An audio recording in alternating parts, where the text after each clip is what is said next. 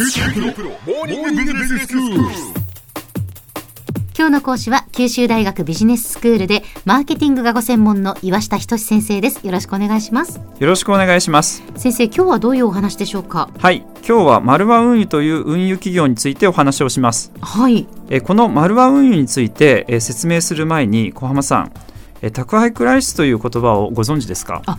宅配クライシスはこの番組でも以前あのロジスティクスがご専門の星野先生が解説をしてくださったんですけど、まあ、ネット通販がこれだけその普及をしてえそうするとその宅配便の数というのがどんどんどんどん増えていっている。で結果としてえドライバーが足りないというやっぱ人手不足が深刻になったり長時間労働が話題になったりっていうそういうことですよね。その通りです。えそれがまさに宅配クライシスと言われていることなんですが、うん、この状況を逆手にとりまして急成長している企業もあるんです、はい、それが今回ご紹介するモータロー便を手掛けるマルワン運輸です。うん。まあね宅配クライシスというとそのやっぱり人手不足の影響を真っ先に受ける運輸企業というのはダメージを受けそうですけれどもそういう状況でも伸びている企業があるということなんですね。そうなんです。え運輸会社であるえマルワ運輸、まあ、どうして飛躍しているんでしょうか、はい、きっかけは2017年に始まったアマゾンジャパンとの取引です、はい、アマゾンによるネット通販の拡大で宅配便の総数は大きく増加しました、うん、結果としてドライバーの人手不足が深刻になったわけです、はい、ヤマト運輸は長時間労働につながるとして最大の取引先であったアマゾンの荷物の量を減らしましてアマゾンが特に力を入れる当日配達から完全に撤退したわけです、はい、え一方でマルワ運輸のワサミ社長は当日配達には消費者の根強い需要があるはずとして首都圏でアマゾンの当日配達を行うパートナーとなったんです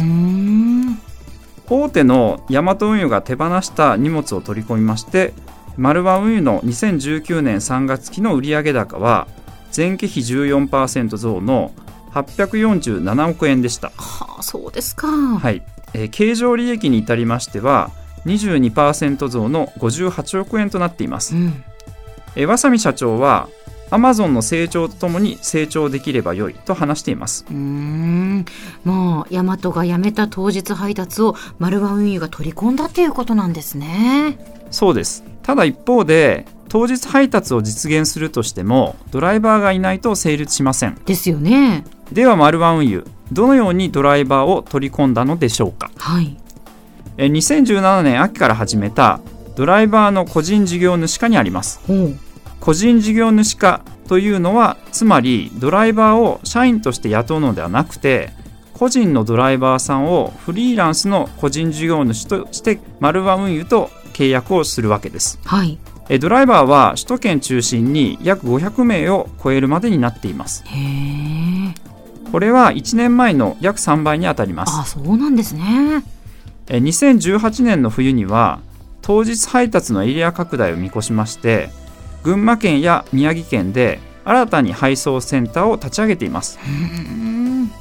それではなぜ人手不足にもかかわらず500名程度の個人事業主のドライバーを集められたのでしょうか、はい、え彼らにとってメリットとなる働き方改革を行っています。あそうですか。もうドライバーにとって魅力的な働き方っていうことですよね。どういうことなんですか？はい、えドライバーの方々にとっての魅力的な働き方。次の3つが挙げられます、うん、取り組みの1つ目はドライバーの方々には集荷業務をさせないということです、はい。センターに運ばれた荷物は専門のスタッフが各車に積んでくれます、うん、なのでお客様のお宅への配達に専念できますので配達スケジュールが組みやすくなって時間の効率化が実現されました、はい、取り組みの2つ目は企業が車両をリース契約してドライバーに貸すことでドライバーが払うリース料を抑えたんです、はい、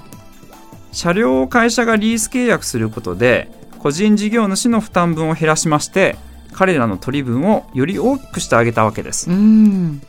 人手を確保したい企業としてはドライバーが不足するより多少負担が増えても人手を確保できるということが大切です、はい、取り組みの3つ目は一定以上の収入を保証してあげたことです。最低の年収を保証しつつ取扱量に応じてインセンティブを上乗せするようにしたんです、うん、こうすることによって最低限の賃金を保証しつつ頑張ればさらに給料がもらえるようなやる気の出るシステムを実現しています。今では年収1000万円を超えるドライバーさんもいるようです。へえ、まあ、こうやって実際にそのドライバーの人たちが働きやすくなるような取り組みをきちんとこう行っているっていうことなんですね。そうですね。さらにですねマルワ運輸近年特に力を入れている施策もあるんです。え北海道や山形などでえ地方の食品スーパー向けの物流サービスとしてえ産地の視察会を開きまして地元の生産者を紹介しスーパーに産地直送の取引を提案しています。生産者とスーパーで直接契約してもらうので手数料や紹介料は無料なんです。えではマルバ運輸、まあ、どこで売り上げが立てているのかと言いますと配送を受託するんです。はい。スーパーは卸市場から仕入れるより生産者から直接仕入れた方が約2割のコストを減らせるんです。うん始めて5年ほどですでに約15社がこの取り組みを導入しています。へえそうなんですね。えーさらに今後マルワ運輸ではドライバーがスーパーの棚の陳列や在庫の棚卸しまでをするようにしたいそうです。へえ。えーこれは宅配と同じように人手不足が深刻なスーパーの従業員の作業を15%から20%削減できるそうなんです。うんまさに人手不足というネガティブ要因を逆手に取った戦略と言えるでしょう。なるほど。では先生今日のまとめをお願いします。え今回は宅配クライシスに勝機を見出してビジネスを拡大するマルワ運輸を見てきました。世の中のネガティブインパクトでもマルワ運輸のようなユニークな仕組みを取り入れることで実はビジネスを急拡大させることができるんです今日の講師は九州大学ビジネススクールでマーケティングがご専門の岩下仁先生でした。どうもありがとうございました。ありがとうございました。さて QT プロモーニングビジネススクールはブログからポッドキャストでもお聞きいただけます。また毎回の内容をまとめたものも掲載していますのでぜひ読んでお楽しみください。過去に放送したものも遡って聞くことができます QT プロモーニングビジネススクールで検索してください。QT プロモーニングビジネススクール。お相手は小浜もとこでした。